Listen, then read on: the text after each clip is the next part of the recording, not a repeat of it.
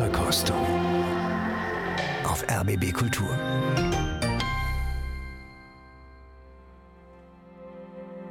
Herzlich willkommen zu einer neuen Ausgabe. Ich bin Christian Detig und begrüße Sie sehr herzlich. Freuen Sie sich auf zwei Stunden mit Mozart. Wir hören seine sehr schöne, sehr berühmte Klaviersonate in A-Dur. Das Thema klingt, als sei es immer schon da gewesen.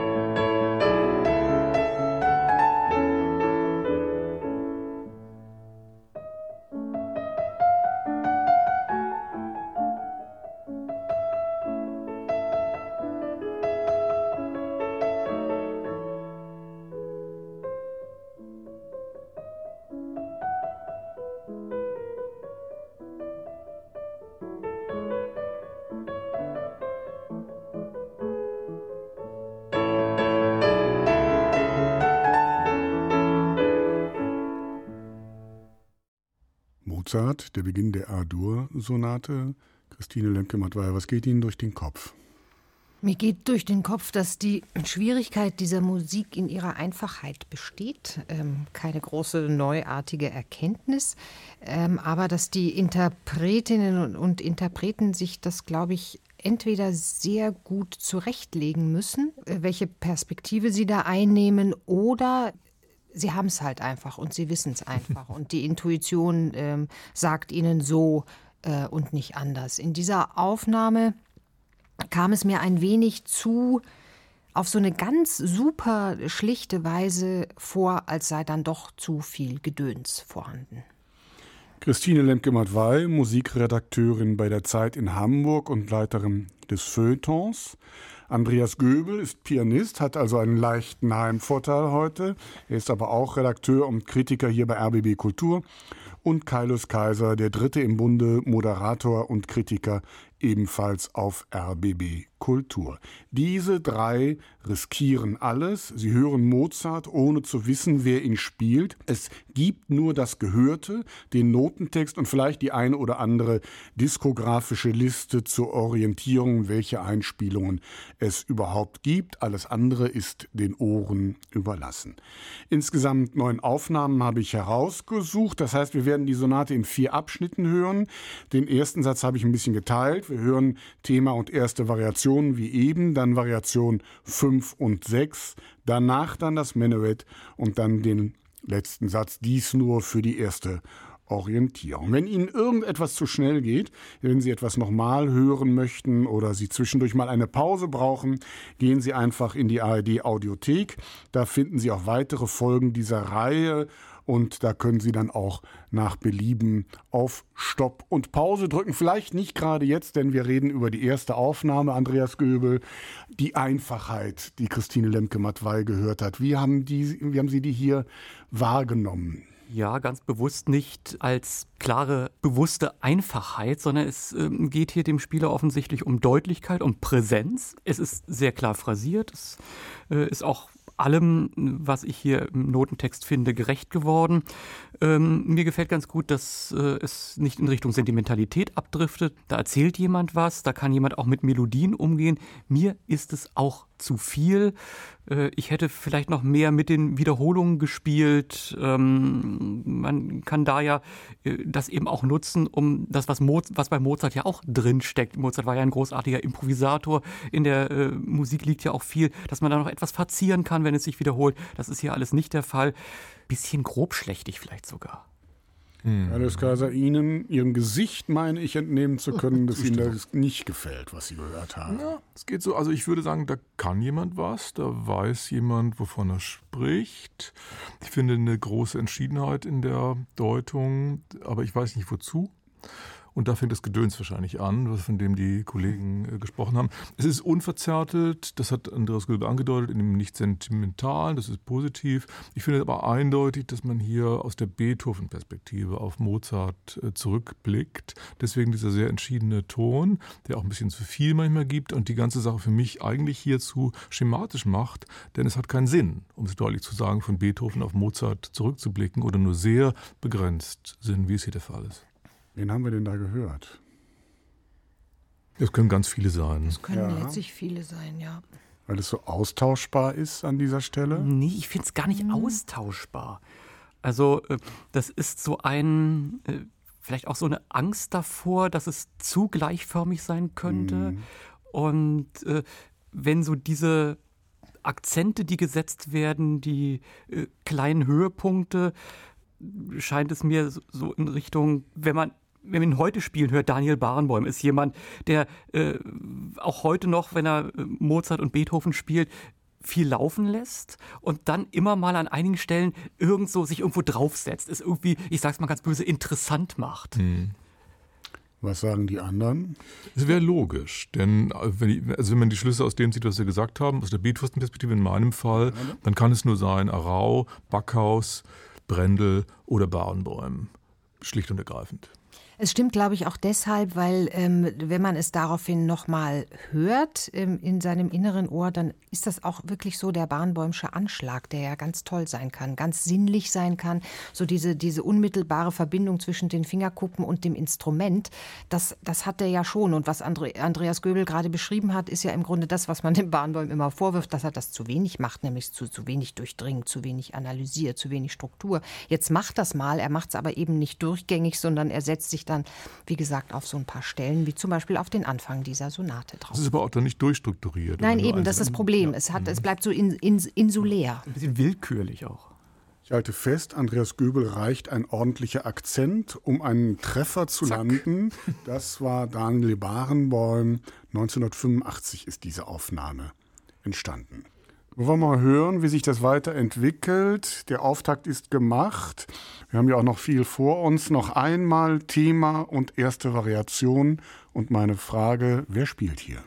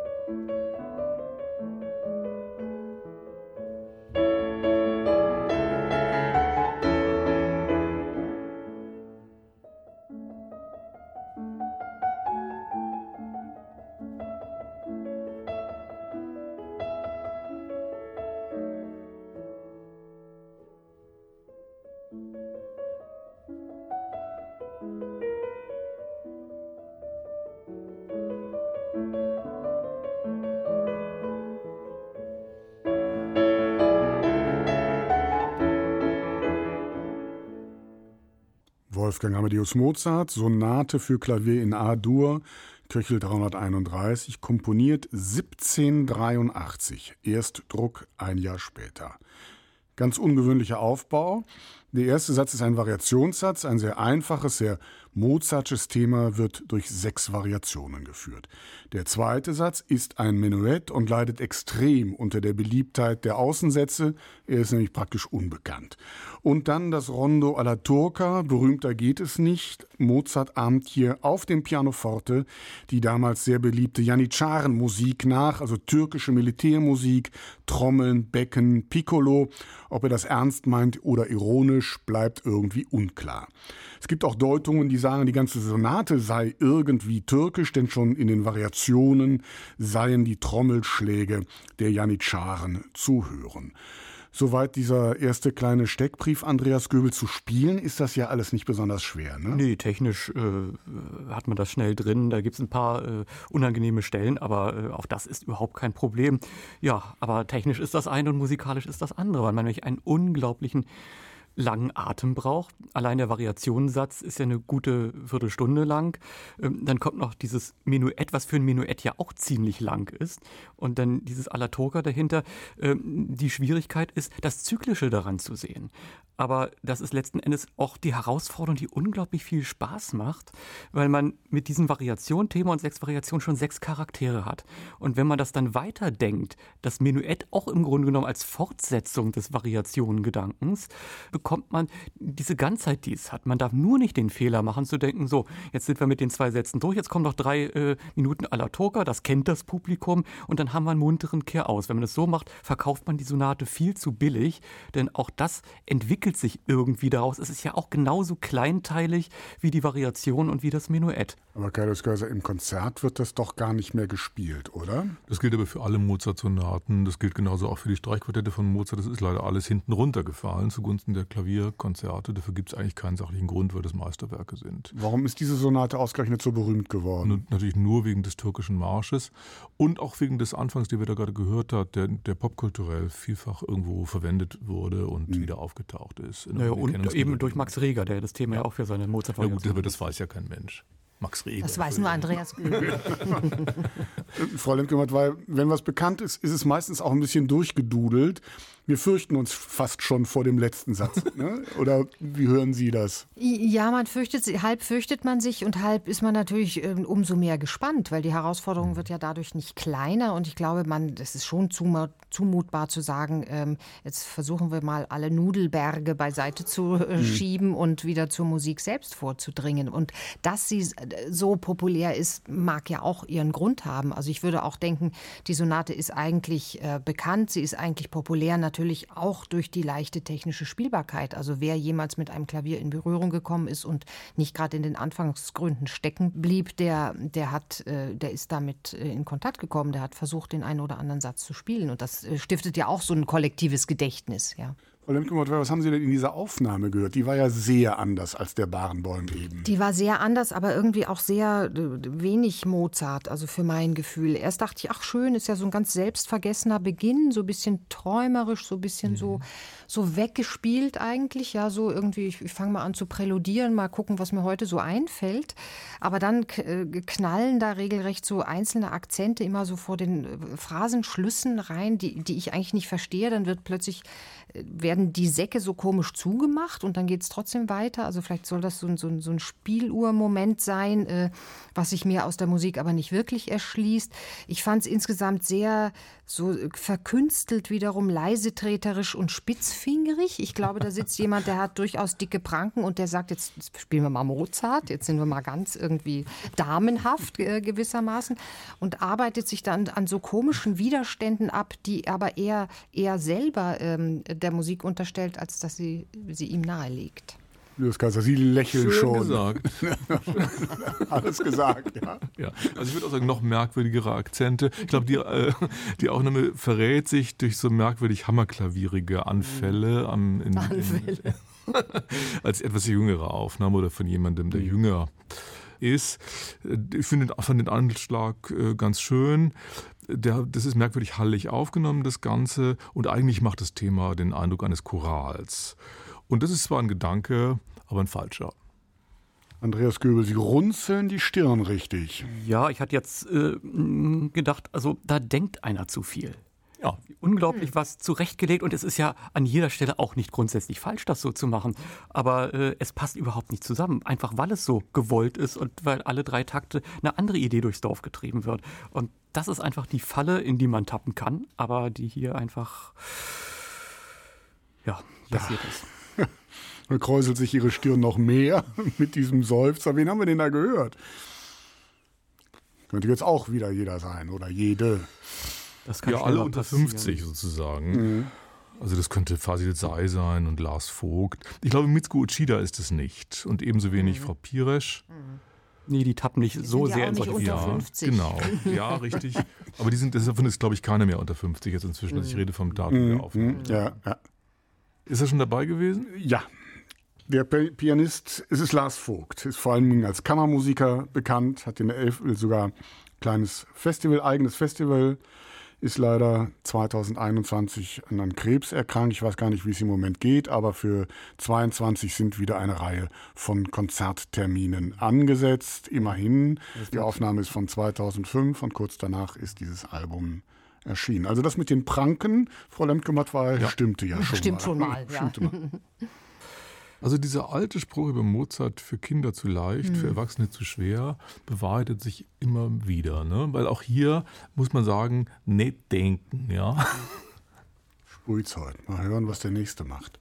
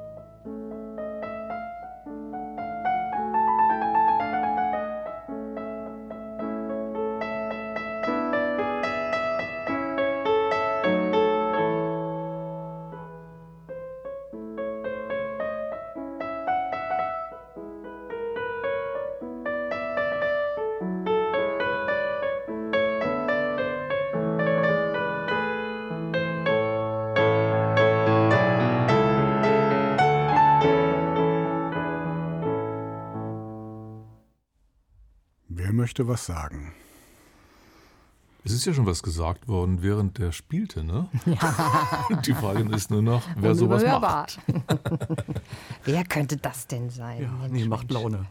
Also, äh, das ist eine wunderbare Provokation herrlich, wie das mit so einem Understatement äh, losgeht. Da müssen wir gar nichts machen. Es ist ja ein ganz schlichtes Thema. Man mag so diesen Pastoralcharakter. Dann die Verzierungen in den Wiederholungen, alles ganz im Sinne Mozarts. Nur warum müssen es immer dieselben sein? Und manchmal sind sie auch herrlich unbeholfen und ein bisschen neckisch. Man merkt natürlich, da hat jemand einen tollen Anschlag und äh, äh, es ist ein spielerischer Umgang mit Mozart. Und das finde ich eben so gut, dass dieses so bierernste, grüblerische bei Mozart mal raus ist, weil Mozart war ja auch, äh, wenn er wollte, ein Provokateur. Aber äh, der Komponist wie sein Interpret aus dem Können heraus, aus dem Beherrschen der Dinge, aus einer hohen Musikalität. Und äh, wenn man Mozart so spielen kann, dann darf man das auch. Kaius Kaiser. Ist halt gar nicht, auch gar nicht mozartlich. Im guten Sinne ist es gar nicht mozartlich. Äh, sehr gerade gespielt. Ich würde auch sagen, tolle Kantabilität, sehr schöne äh, Schlichtheit. Also ich bin eigentlich auch sehr beeindruckt davon, muss ich sagen. Ich finde auch zum Beispiel, man hört, dass es nicht von Beethoven her gespielt wird, obwohl der Pianist mit Sicherheit da, wenn nicht zu Hause, so doch befähigt ist, sondern von, eher von Schubert her, was ich vielleicht auch falsch finde, aber zumindest einen originellen Zugang. Sehr speziell. Schöne Triller. Höheres Lob gibt's Höheres Lob, nicht, ne? nein. Nein, es hat so eine innere, innere Sprödigkeit, äh, die eigentlich toll ist, die einem auch so ein bisschen, die einen so ein bisschen versöhnt mit dieser vorgeschobenen oder auch tatsächlich vorhandenen Simplizität ähm, des Partitursatzes. Es hat einen hohen Ernst bei aller Verspieltheit, es hat eine hohe Vertrautheit mit dem Komponisten, würde ich denken. Ich habe zum ersten Mal heute so etwas wie den Reiz von verschiedenen Registern und Lagen gehört. Das war vorher, verschwamm das eher so, sowohl bei Vogt als auch bei Barnbäum. Und äh, in der ersten Variation hört sich die Musik plötzlich an wie von so einem Orchestrion gespielt. Also so echt so mit Handbremse. Und zwar extra mit Handbremse. Ja? Nicht, dass wir jetzt hier ins, ins Laufen kommen. Schon sehr, sehr toll. Mit anderen Worten, nehmen wir. Nehmen wir. Okay, habe ich schon mal gehört. Mit welchem Namen verbinden wir das denn jetzt? Ist irgendwas mit G vielleicht? Irgendwas mit G, mit zweimal G vielleicht. Zweimal, zweimal, zweimal G, einmal G. Nee, es hat. Hm. Ich schau mal gerade auf meinen Zettel. Aber G ist schon richtig. G ne? ist schon, G ist schon richtig. Es ist nur die 1G-Regel. Das ist die 1G-Regel. Aber plus. Ein Österreicher vielleicht. Ein Österreicher. Mein ja. Gott, ja. ja. Die Aufnahme hat eine gewisse Berühmtheit erlangt. Sie ist 1982 entstanden. Sie wissen es alle am, am Attersee auf einem Kassettenrekorder. Das war Friedrich Gulda. Die sogenannten Mozart-Tapes, die von seinem Sohn späterhin herausgebracht wurden. Und sie nicken alle, das heißt, ich brauche sie jetzt gar nicht mehr fragen, welche Aufnahme von den dreien weiterkommt. Verstehe ich Ihr Nicken richtig? Ich wusste übrigens gar nicht, weiter. ja, ja, verstehen Sie richtig, oder? Ja, ja. natürlich. Ja, ich wusste übrigens gar nicht, dass der auch eben so Geräusche gemacht hat. Oder hat man da vielleicht noch Guldstöhner, Guldstöner mit drunter gelegt, drüber gelegt? Gulda war ja nicht der. Äh, war nicht er war ja erwäh erwähnte sich ja auch nicht im Aufnahmestudio, äh, Studio, sondern mehr bei sich daheim. Und insofern äh, gesteht man sich das vielleicht auch. Also wer, wer Co, der Co, kann ich da nur sagen. Friedrich Gulda. Folgt also nun Variation 5 und 6 und gleich möchte ich von Ihnen wissen, wer hier spielt.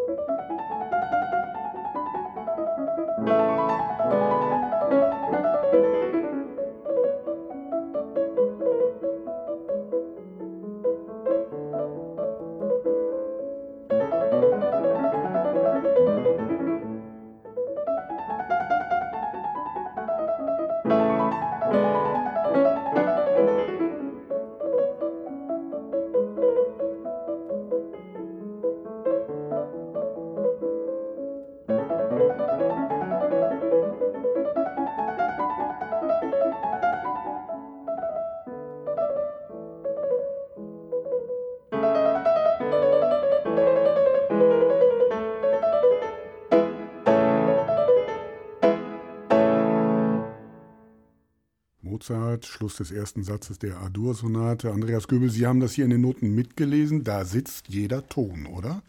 Ja, kann man so einfach nur bestätigen. Aber äh, ja, nicht nur, weil alle Töne da waren, sondern äh, weil das natürlich ein, ein traumhafter Anschlag ist, äh, den man hier hören kann. Äh, es hat ein bisschen was Singendes, hat ein bisschen was, was Verträumtes, ist aber immer wirklich äh, ganz auf den Punkt. Ähm, ein guter Umgang auch mit den Rubati, dieses Zeitnehmen, das ähm, finde ich auch ganz gut. Aber es hat mich nicht ganz glücklich gemacht. Mir fehlten die Kontraste, die hier durchaus vorhanden sind. Ich fand das so ein bisschen diplomatisch freundlich. Also Forte ja, aber eher so ein bisschen angedeutet. Also bloß niemandem was zumuten, bloß niemandem auch mal äh, ein äh, deutliches Wort sagen. Oh, das ging in der langsamen Variation noch irgendwie gut. Es war zwar nur eine Seite, aber die war sehr schön. Äh, in der äh, abschließenden Variation dann war es mir zu neckisch. Denn da wird jetzt doch ein bisschen äh, die Pranke rausgeholt. Da gibt es auch ein paar derbe Effekte. Und das sollte hier überhaupt nicht sein. Und das hat mir dann wirklich gefehlt. Da bin ich ein bisschen unbefriedigt rausgegangen. Frau Hemke-Mattfeuer, wie haben Sie das gehört? Ich glaube ganz, ähm, ganz ähnlich. Also es ist natürlich ein vermittelterer Mozart, als das mhm. bei Gulda der Fall ist. Gleichwohl hat dieses Spiel eine, eine hohe Wahrhaftigkeit. Ich hatte manchmal das Gefühl, dass die Schönheit des Anschlags ein wenig alles andere überwogen hat oder, oder äh, so unter sich begraben oder hinter sich verborgen hat, ähm, was nicht immer von Vorteil ist.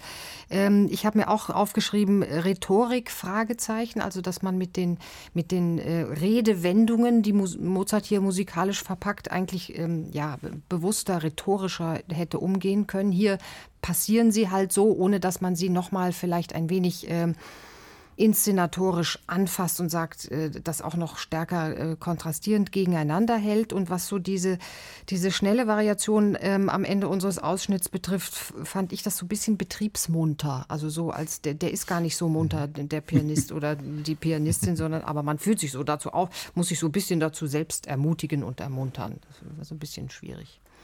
Ich muss sagen, ich finde es vergleichsweise oder überraschend einfach, mir ein Bild zu machen, über den, auch über den oder die, die da sitzt oder der da sitzt, weil es so wahnsinnig unterschiedlich ist. Ein unheimliches Spektrum von Ansatzmöglichkeiten. Hätte ich gar nicht unbedingt vermutet. Hier glaube ich, einen Mozart-Versteher oder eine Versteherin am Werk zu sehen, das meine ich aber eher polemisch, weil das gefällt mir nicht so richtig. Es fehlt mir ein richtiger Standpunkt, es fehlt mir eine Frechheit, eine Übersprungshaftigkeit, die ich bei Mozart bitteschön erwarte. Und, es ist, und so, am Ende gibt es ein bisschen Ruppigkeit, die als äh, Ersatz dafür herhalten soll. Das reicht mir nicht. Ähm, ich könnte weitergehen in meinen Vermutungen und sagen, ich höre die Damenhandtasche. Aber ich sage das sofort dazu, das kann auch aus einer Zeit stammen, wo die Herrenhandtasche sehr in Mode war. Und mir scheint, und dadurch glaube ich, das äh, gibt mir jetzt hier den äh, Verdacht in die Hand, glaube ich, so eine leichte zen-buddhistische Ruhe und mit innere Mitte da herauszuhören. Stimmt alles, sogar das mit der Herrenhandtasche. Sie haben das alles sehr, sehr gut beschrieben. Ja, okay, also dann ist es doch dieses äh, Spiel eben gerade mit diesem etwas sehr kompetenten, aber sehr äh, kontrastarmen. Mhm. Also für mich wäre das Mitsuko Uchida. Ja, Herrenhandtasche? Herrenhandtasche? Aufnahme aus den 80er Jahren. So. Sie haben gesagt, aus ja, einer Zeit, ja, ja. in der die Herrenhandtasche mhm. en vogue war. Und das war sie, wenn ich es richtig habe, in den 80er Jahren. Also ich muss ja sagen, ich habe diese Interpretin und ihren, bei aller, aller, aller Wertschätzung der Person gegenüber und der Klugheit dieser Person und der, der Eloquenz dieser Person gegenüber, ich habe das Spiel nie verstanden. Das geht mir genauso, ja. Ja, schwieriges, aber interessantes Feld. Wollen wir mal hören, ob und wie das in der nächsten Aufnahme gelingt.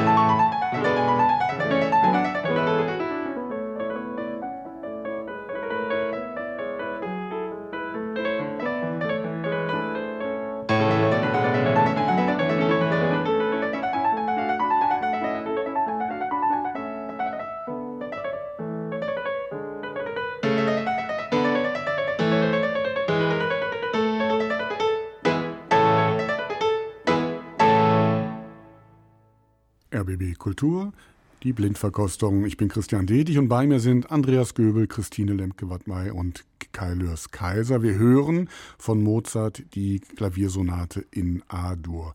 Kai Lörs Kaiser, wenn man es einmal weiß, man erkennt diese Aufnahme rasch wieder, weil sie auch so einen eigenen Ton hat. Ja, natürlich. Also das war unsere Gulda-Aufnahme, die wir mitgenommen haben, vom Attersee, die wo er so ein bisschen Geräusche dazu macht, die vielleicht nicht, sub, nicht ein bisschen suboptimal aufgenommen ist vielleicht. Ich meine, das Wunder der Aufnahme, um es nochmal zu sagen oder um es zu sagen, besteht für mich darin, dass er wieder singen kann mit dem Ton, obwohl es so perkussiv ist, ja, weil der haut ja richtig rein. Äh, er forciert sogar ein bisschen, finde ich, in dem Fall. Ist ein bisschen zu viel. Also im Studio hätte man das vielleicht nochmal ein bisschen zurückgenommen. Es kommt hier auch ein bisschen stärker von Beethoven her, aber nicht zu sehr. Äh, grandiose Sache.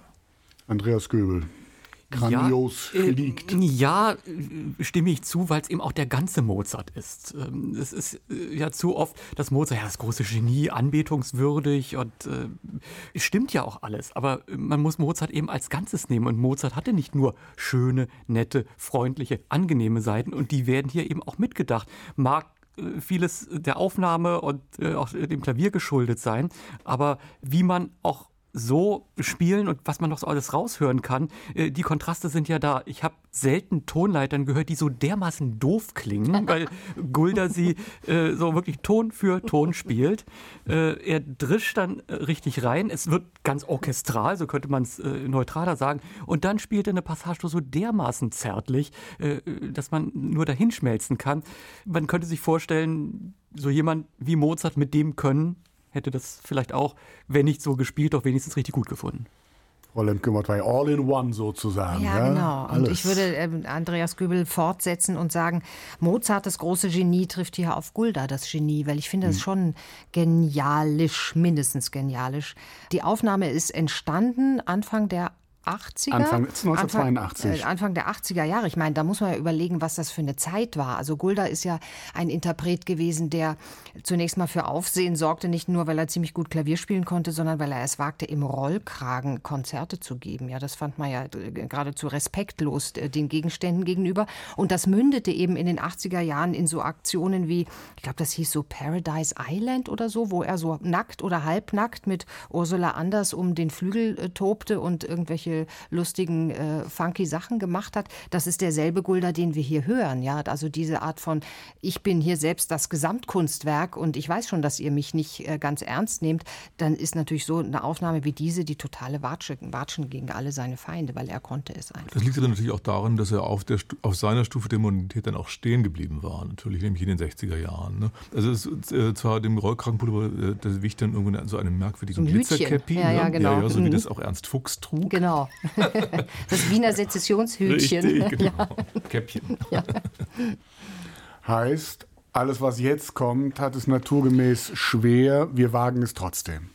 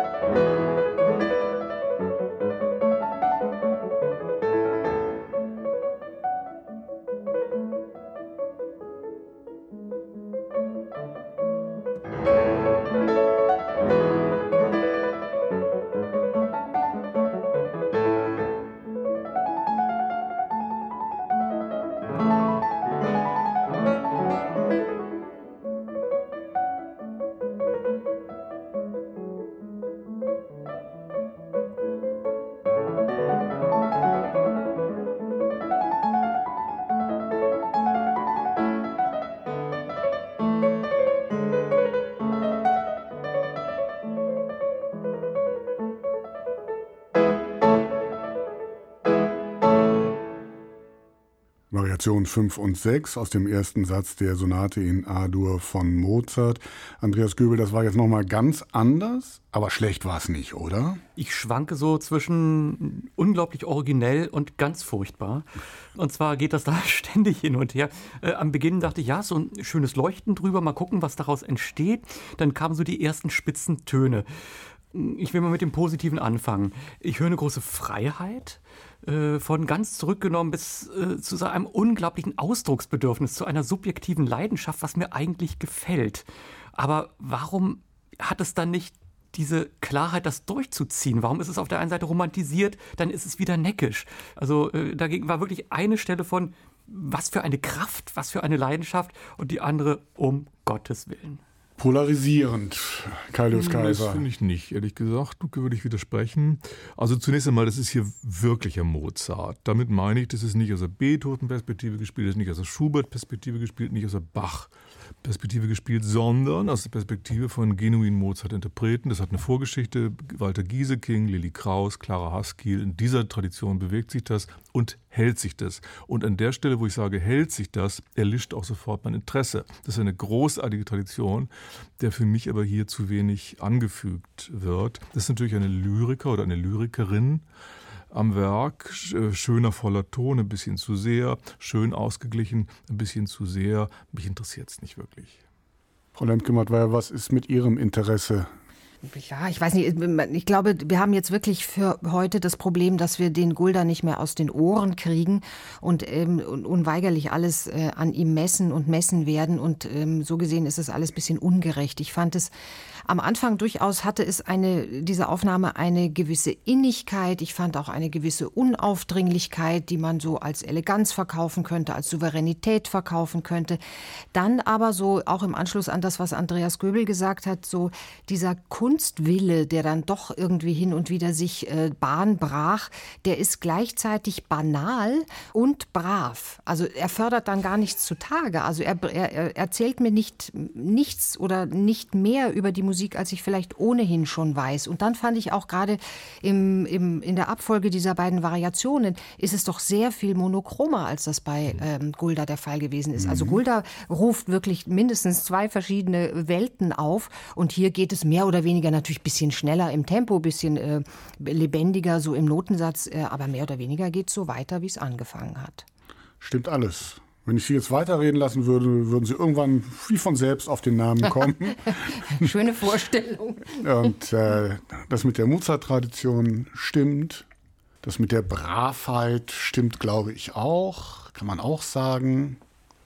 Für mich ist es ein bisschen so scheinbare Spontanität, ohne allzu große Tiefe. Allzu ja, große... Äh, das würde, würde dem Klischee entsprechen, um es mal vorsichtig auszudrücken. Wen haben wir denn da gehört? Okay, dem Klischee. Also scheint mir dann eine ältere Aufnahme zu sein. Lassen Sie mich auf meinen Zettel schauen. auswendig. Ja, was heißt älter, ja? In was ist Fall. heute noch nicht aber, älter? Aber es, ist, es ist, glaube ich, als nicht so alt wie wir. Also wenn ich mir den Anschlag so imaginiere, äh, habe ich so das Gefühl, das ist ewig lange her, das zuletzt gehört zu haben. Also das ist ein bisschen die Zeit. Handelt es sich um eine Dame? Also ja. Also vom, vom Klischee wäre es dann Alicia de la Rocha. Ja, mhm. so ist es. Mhm. Treffer. Daher sozusagen dieses wirklich sehr, diese, diese Mozart-Tradition, die aber ja offenbar nicht darüber hinausgeht. Aber ich hätte mir ein bisschen mehr Feuer ja, erwartet. würde man ja eigentlich, hätte ich jetzt auch unterstellt. Also ich naja, jetzt aber auf dieser Basis. Ich meine, diese Sonate und dann noch die langsame Variation. Hm. Ich meine, in der letzten Variation langt es ja ganz schön mal in die Tasten. Ja, dann nehmen Sie die doch weiter, denn wir sind jetzt genau an dieser Stelle, wo diese Frage Freude. geht. Wir müssen jetzt eine Aufgabe weiterreichen, wenn wir jetzt das Menuett hören. Wir haben Mitsuko Ushida gehört, wir haben Friedrich Gulda gehört und wir haben Alicia de la Rocha gehört. Wer also, also ich finde, weiter? wenn man jemanden nicht mehr aus den Ohren bekommt, das ist ja auch eine Leistung, oder? Ja. Ich war für Gulda. Ach echt? Ja, das überrascht uns. Ja, also großes Staunen in der Runde, ja natürlich. Ja, natürlich. Andreas Göbel. Ja, es geht irgendwie nicht anders. Okay. Folgt also jetzt das Menuett, undankbar gelegen zwischen zwei Klassikhits.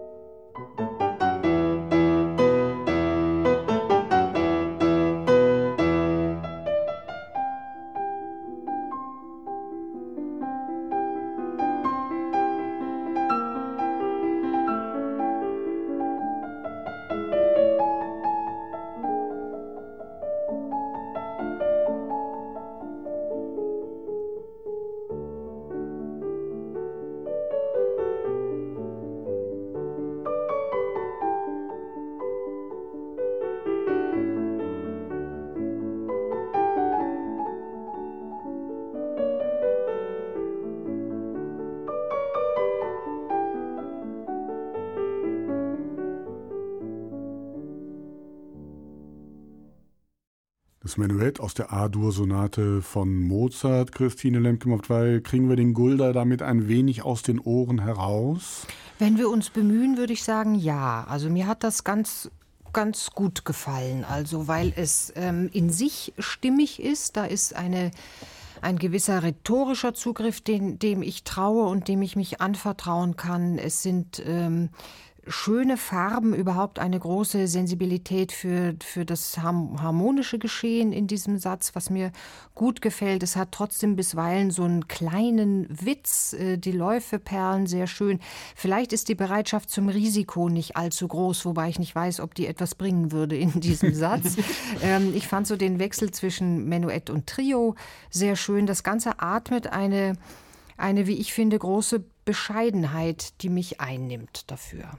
Schön, Kaius Kaiser. Ich bin auch recht sehr beeindruckt, muss ich sagen, weil da so ein schöner Zug drin ist. Die Aufnahme hat eine leichte Frechheit und äh, Forschheit, aber nicht zu sehr. Sie ist eigentlich kokett, aber nicht neckisch. Also ich meine, sie verrät einen Sinn für einen Sinn, also für Kokettheit. Was ist ein Zug von Mozart gewesen, finde ich da wieder.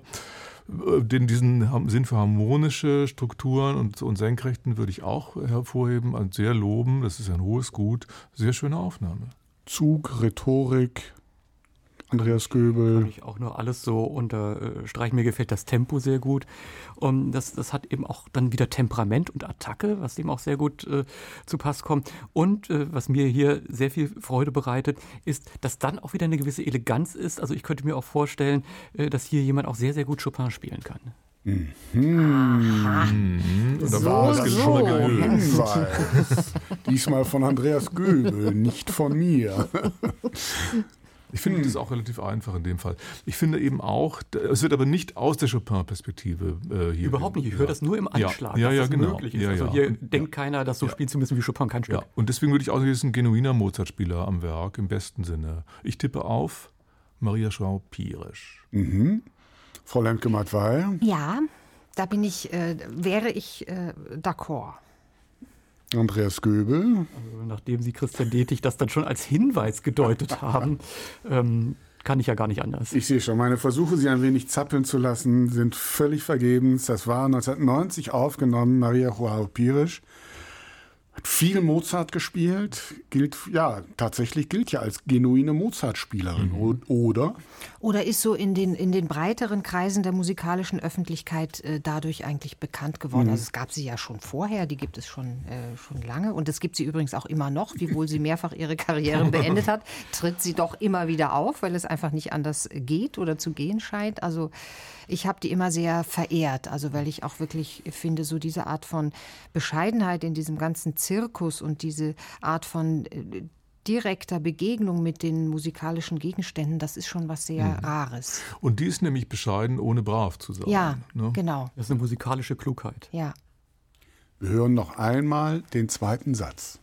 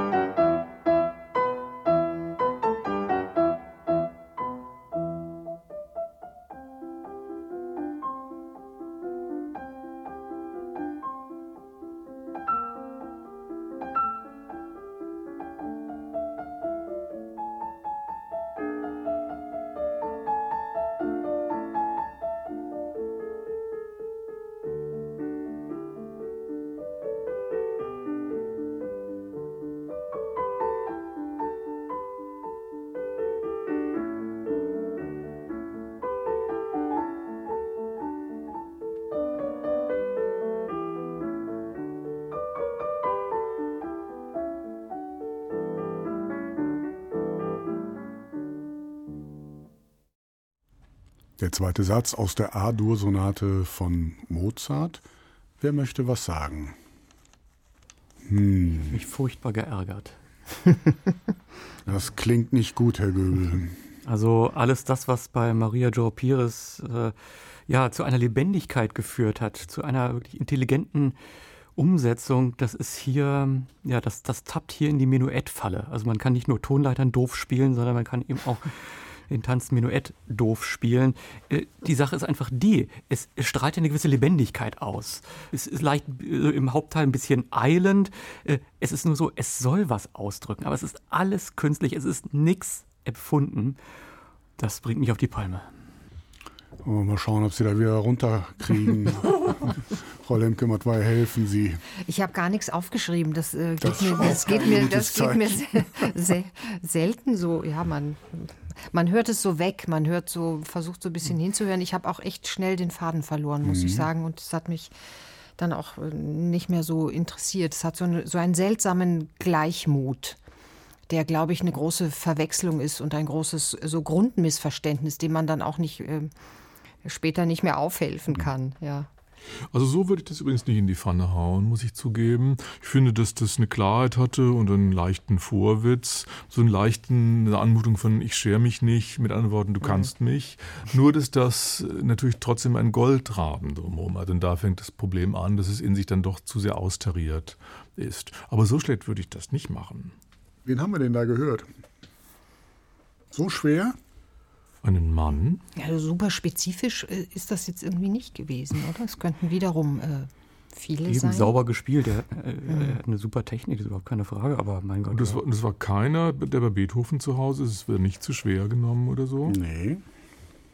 Drei, zwei, eins. Also, der Pianist galt 1965, als diese Aufnahme entstanden ist, als eine ganz große Nachwuchshoffnung hier in Deutschland, Christoph insbesondere Eschenbach? als Mozart-Interpret, das war Christoph Eschenbach. Das steht gar nicht auf der Liste hier drauf, noch nicht mal. Auf meiner schon, aber ich wäre nie drauf gekommen. Betrachten wir es als einen Fehlschuss an dieser Stelle und hören noch nein, einmal. Nein, nein, also das, das finde ich, find ich eher rührig. Das würde ja? ich nicht zugeben. Sagen Sie warum? Nein, das, dafür ist es in sich zu sicher und auch zu klug und mhm. ohne, ohne, ohne überklug zu sein, ohne ausgedacht zu sein. Also der hat es irgendwie, irgendwie drauf. Ja. Mehr macht er nicht draus, aber das kann er. Gut, dann können wir das ja jetzt so stehen lassen und hören jetzt noch einmal den dritten, nein, den zweiten Satz, das Menuett aus der A-Dur-Sonate von Mozart.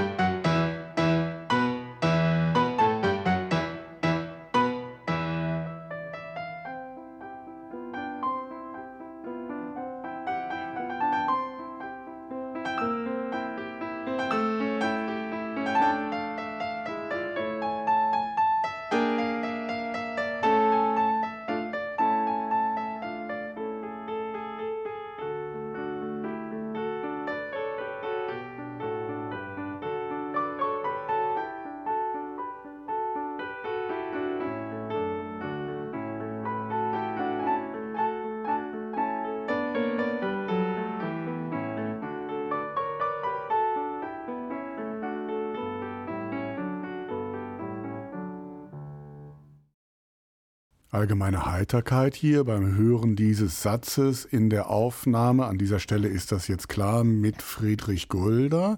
Was ist so heiter an dieser Interpretation, Herr Göbel? Sie lachen ja noch immer.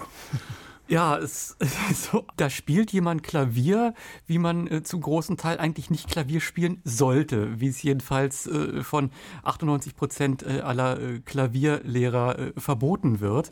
Also nehmen wir mal an, jemand geht in Klavierunterricht und fängt so an, ähm, wie aus der Schreckschusspistole, wird doch sofort unterbrochen. Nee, geht doch nicht, steht doch nicht äh, fortissimo mit Akzent da. So, dann werden hier Tonleitern gespielt, die sind zwar sauber, aber das ist wirklich so ein Planierraupenanschlag äh, Martellatissimo, dann im Trio diese Glühwürmchen-Vorschläge, die würden vielleicht noch so durchgehen, aber da würden wir sagen, na, so kann man doch nicht Mozart spielen, das, das kannst du bei Chopin machen. Und die Verzierungen, hm, naja klar, äh, aber die sind so originell, das äh, würden sich viele historisch informierte Fuzis nicht trauen. Und äh, es ist aber nur eins, es ist genial und es ist Mozart. Frau Lemke-Matwei. Ich habe jetzt gerade ein neues Wort gelernt, Glühwürmchen-Vorschläge. Sehr schön. Also ich glaube, das für mich Bestrickende an dieser äh, Gulda-Aufnahme ist, dass es so viel zu tun hat mit dem Gebrauchscharakter dieser Musik. Das ist, glaube ich, einerseits der Aufführungssituation ähm, geschuldet, dass er da eben nicht in einem Studio sitzt, sondern mehr oder weniger für sich selber das macht und äh, zufällig äh, dabei aufgenommen wird. Aber es sagt, glaube ich, auch, diese, diese Musik hat ganz viel von dem, wie wir sie heute praktizieren oder praktiziert haben, einfach gar nicht. Damit hat die nichts zu tun. Die ist nicht äh, geeignet für Heiligenanbetung in großen Konzertsälen mit 2000 Personen oder mehr sondern das ist etwas, was äh, erstens zum selber Spielen gedacht ist und zweitens auch zum selber Zuhören. Also das, ich muss es auf mich beziehen, damit ich was davon habe. Und ich beziehe es bei Gulda auf mich, weil er es auf sich bezieht. Und deswegen kommen diese ganzen Glühwürmchen und all diese Subjektivitäten eben zustande. Und an denen hat man ein großes Vergnügen. Ansonsten ist hier ein österreichischer Pianist mit einem österreichischen äh, Komponisten zugange und auch hm. das ist durchaus von Vorteil. Es ist sozusagen so nach dem Motto, das zeige ich nicht jedem. Genau. Ja. hinterm Vorhang verborgen. Lustig ist sicherlich auch, dass sich jemand hier richtig dreckig macht mit Mozart. Ja? Der kleckst ja äh, Wahnsinn. Und außerdem muss man natürlich sagen, äh, Gulda äh, konnte eigentlich alles, was er, der hat nicht, hat nicht viel gemacht, er hat nicht viel angefasst, aber was er angefasst hat, das hat er fantastisch. Und das gilt nicht nur für Beethoven und Schubert, sondern auch für Debussy zum Beispiel. Großartig, fantastisch. Und hierfür gilt es auch. RBB Kultur, Sie hören die Blindverkostung. Ich bin Christian Detig und bei mir im Studio sind Andreas Göbel, Christine Lemke-Matwei und Kailius Kaiser. Und gemeinsam hören wir von Mozart die Klaviersonate in A-Dur und wir kommen zum Herzstück dieser Sonate, dem Rondo alla Turca. Wir kommen zum letzten Satz und zu der Frage, welche Aufnahme wollen wir gleich noch einmal hören. Maria Joao Pires haben wir eben gehört, dann Christoph Eschenbach oder jetzt zum Schluss Friedrich Gulda. Welche Aufnahme kommt weiter? Worauf sind Sie neugierig? Was möchten Sie hören? Worauf hoffen Sie? Es ist ein Trauerspiel. Also so gerne ich Maria Joao Pires mitgenommen hätte, aber jetzt, äh, dass wir vielleicht mit äh, Friedrich Gulda das Alatoka nicht hören, kann ich mir auch nicht vorstellen. Das stimmt. Das ist ein gutes Argument. Wäre das erste Mal, dass wir jemanden von vorne bis hinten durchgeschleppt hätten. Wüsste ich jetzt nicht. Ja. Ist ja auch ein Argument für nix.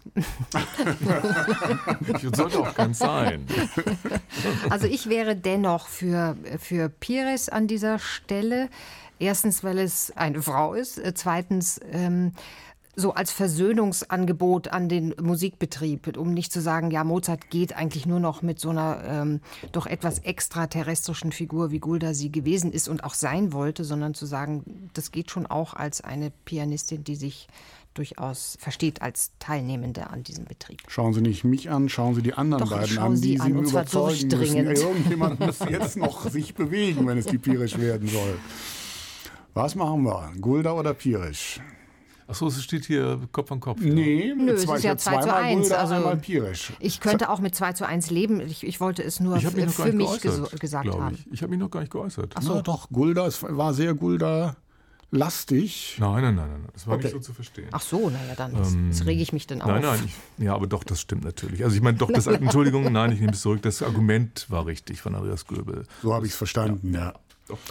Gut, wir haben die Brandrede für Frau Pirisch gehört. Also weiterhin Mozart als lustige Person, ja? Genau, folgt also jetzt das Rondo alla Turca.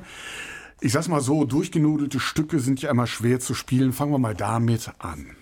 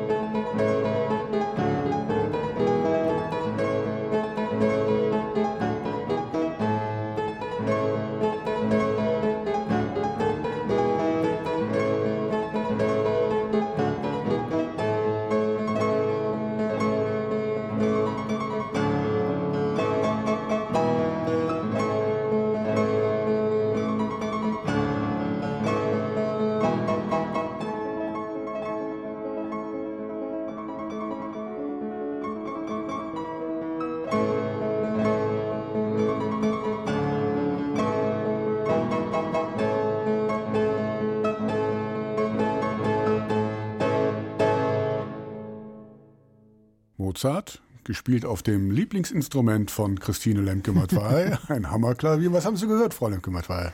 Naja, ich habe ähm, ein Hammerklavier gehört. ja, ich kann dazu nicht so viel sagen. Für mich ist das etwas. Ähm, die Grundfarbe bleibt irgendwie grau. Ähm, und, und das ist, glaube ich, auch insofern bei diesem Satz in dieser Sonate nicht ganz richtig, weil es ja eher geht um so etwas wie die innere Janitscharen-Musik und nicht die äußere Herstellung von Janitscharen-Musik und den ganzen ähm, Klangeffekten und Instrumenten, die man sich dazu noch irgendwie vorstellen kann und mag. Das ist bestimmt irgendwie nicht schlecht gemacht, aber also für mich ist es nichts. Andreas Göbel, was ist es für Sie? Ja, es ist, ähm, das ist die gute Frage. Äh, warum hat Mozart das komponiert? Es ist ja nicht das erste Mal, dass er sowas macht. Im Schlusssatz seines A-Dur-Violinkonzertes gibt es ja auch so einen Molleinschlag, den man Alla Turca nennen könnte. Und ähm, ich höre hier in der Aufnahme, dass es ernst genommen wird. Es ist kein Kampfstück, es ist auch kein Witzstück. Insofern kann ich mir das sehr gut vorstellen. Es hat aber immer noch etwas, äh, ja, das ist jetzt keine Hauptsache mehr, die kommt nach diesem Wahnsinnsvariationssatz. Äh, und ähm, es lässt, diese äh, Interpretation lässt das so einfach, wie es ist, weil in Wirklichkeit wissen wir ja gar nicht, warum wie Mozart auf die Idee gekommen ist. Also 1783, als er das komponiert hat, ähm, wurde in Österreich ja die 100-Jahre-Feier der Befreiung Wiens von der Türkenbelagerung äh, gefeiert. War das jetzt irgendwie ein Verkaufstrick, um das, äh, äh wo er noch äh, jung in Wien war, ein bisschen nach vorne zu bringen? Man kann es nur nehmen als das, was es ist. Und äh, von daher, ähm, von dem, was man weiß und was man sagen kann, interpretiert nichts Falsches rein. Also aber so richtig vom Hocker reißt es sie nicht, ne? Nö, wenig Überraschendes. Also ja. Wen haben wir denn da gehört? Frau Lemke-Mattwey streicht schon die Segel, ich streich schon schüttelt die Segel. Ich Kopf. Also Herr Besödenhaut wäre verspielter und ja. würde diesen Fehler nicht machen. Ja. ja Steyer würde noch anders mit dem hm, Fortissimo umgehen. Ja. Herr Immerseel wäre auch lustiger. Ja, oder radikaler. Ja. Immerseel ist wieder willenlustig. Wieder willenlustig. Ja, aber dann bleibt ja nur Ronald Bräutigam, der könnte es sein. Also. Der wird es auch sein. Der ist es. Ronald Bräutigam, Nachbau eines Instrumentes von 1795 habe ich mir aufgeschrieben. Also ziemlich nah ziemlich dran nah an dem Mozart. Oh, aber der oh, oh. Spieler ist eben jünger. Ja, das ist das Problem. Nächster Versuch.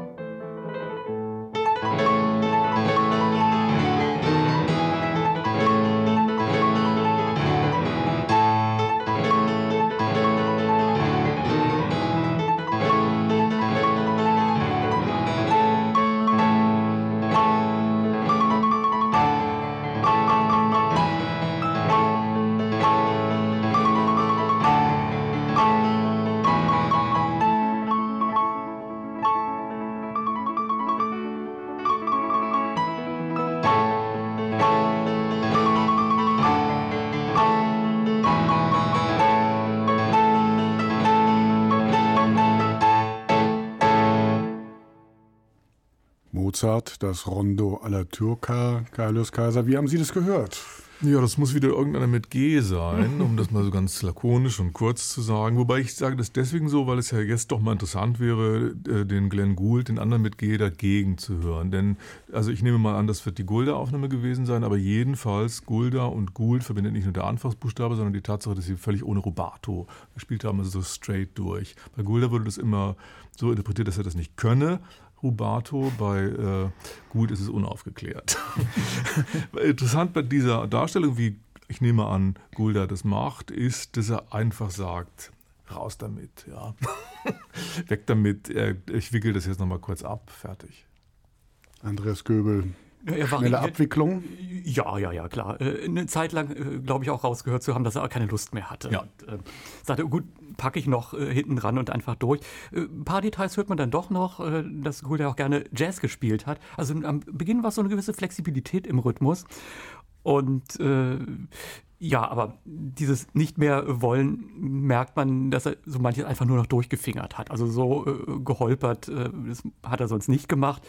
Und äh, am Ende hat es diesen Schwung gehabt. Ähm, also auf mich hat es dann am Ende so gewirkt mit diesem endlos perkussiven, äh, das war so eine Art Duracell-Hase. Also es hätte jetzt noch drei Minuten weitergehen können. Ja. Naja, im richtigen Mozart-Leben wäre das ja auch so gewesen. Dann haut man noch einen raus am Schluss, ne? Ich habe das gar nicht so als äh, schnell raus damit und weg und fertig gehört, sondern eher so, ähm, aber vielleicht ist das auch schon wieder eine Überinterpretation aus Begeisterung, ja, eher so, ähm, dass er im Grunde die Rezeption dieses beladenen Satzes mitspielt, nämlich indem er ähm, bei dem bei dem Thema äh, sowas Puppenstubenhaftes plötzlich hat. Also es ist so ganz klein und ganz mhm. niedlich, so wie wir uns den kleinen Mozart immer wünschen und vorstellen. Auf der einen Seite und dann doch relativ brutal. Also das, äh, dieses Janitschanhafte ist ja nicht nur ein Folklore-Element und Moment, sondern es ist ja auch, steht ja auch für diese durchaus kriegerischen Auseinandersetzungen zwischen äh, den Österreichern und, und, und den, den Türken. Ähm, und da ist auch, ähm, da, da, da geht es dann halt auch zur Sache. Das ist auch äh, brutal und äh, deutlich im Zugriff. Ja, und am Ende so diese fliegenden Hufe, die den, den Janitscharenzug irgendwie illustrieren oder nochmal nahelegen. Also ich fand das schon sehr hintersinnig und sehr Gulda-esk, auch diesen Satz. Ist halt ein grausames Kind. Ist ja, ist ein böses Kind. Ja. Das Rondo alla Turca, letzter Versuch.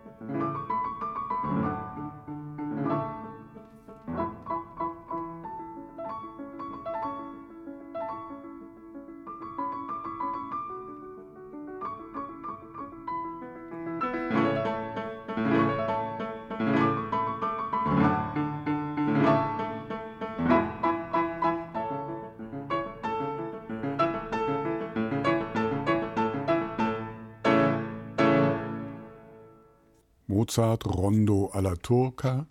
Kaius Kaiser, Sie wollen lösen? Prompte Bedienung. Und ich muss mich zugleich entschuldigen, weil ich hatte vergessen, dass der Witz dieser Einspielung von Glenn Gould, das war Glenn Gould, natürlich einfach darum besteht, dass er das Tempo halbiert hat, dass er viel langsamer spielt und damit zugleich den Witz verweigert hat. Ich muss gestehen, ich reagiere jetzt, wenn ich das höre, nicht sonderlich amüsiert darauf, weil ich es unerträglich besserwisserisch und neunmal klug missgelaunt finde. Er ist zwar im Endeffekt kürzer als Gulda, aber das liegt nur daran, dass er die Wiederholungen weglässt. Warum eigentlich? Weil er nicht variieren konnte. Wo Gould einmal eine Entscheidung getroffen hatte, konnte er es nur durchexerzieren. Und es tut mir leid, das ist ein Armutszeugnis oder jedenfalls ein Zeug von großer Einseitigkeit für einen Künstler. Natürlich lag in dieser Einseitigkeit auch andererseits die Stärke dieses Pianisten, aber hier nicht. Andreas Göbel. Ja, Klar, ich stimme Kaius Kaiser zu, das kann man furchtbar finden. Das ist jetzt auch nicht das, wo ich mich zurücklehne und sage, das ist genau das, so möchte ich Mozart hören. Das, äh, ähm, ich habe mir jetzt überlegt, was macht das? Was hört man dann auch raus? Oder was habe ich von dieser Aufnahme im Gedächtnis? Und ich habe da eine erstaunliche Variabilität gehört. Als nach zwei Sekunden klar war, das ist Glenn Gold, dachte ich, okay, das geht jetzt in dem Tempo so durch und ich werde mich furchtbar langweilen. Das war aber nicht ganz so. Gerade was der mit der Dynamik macht.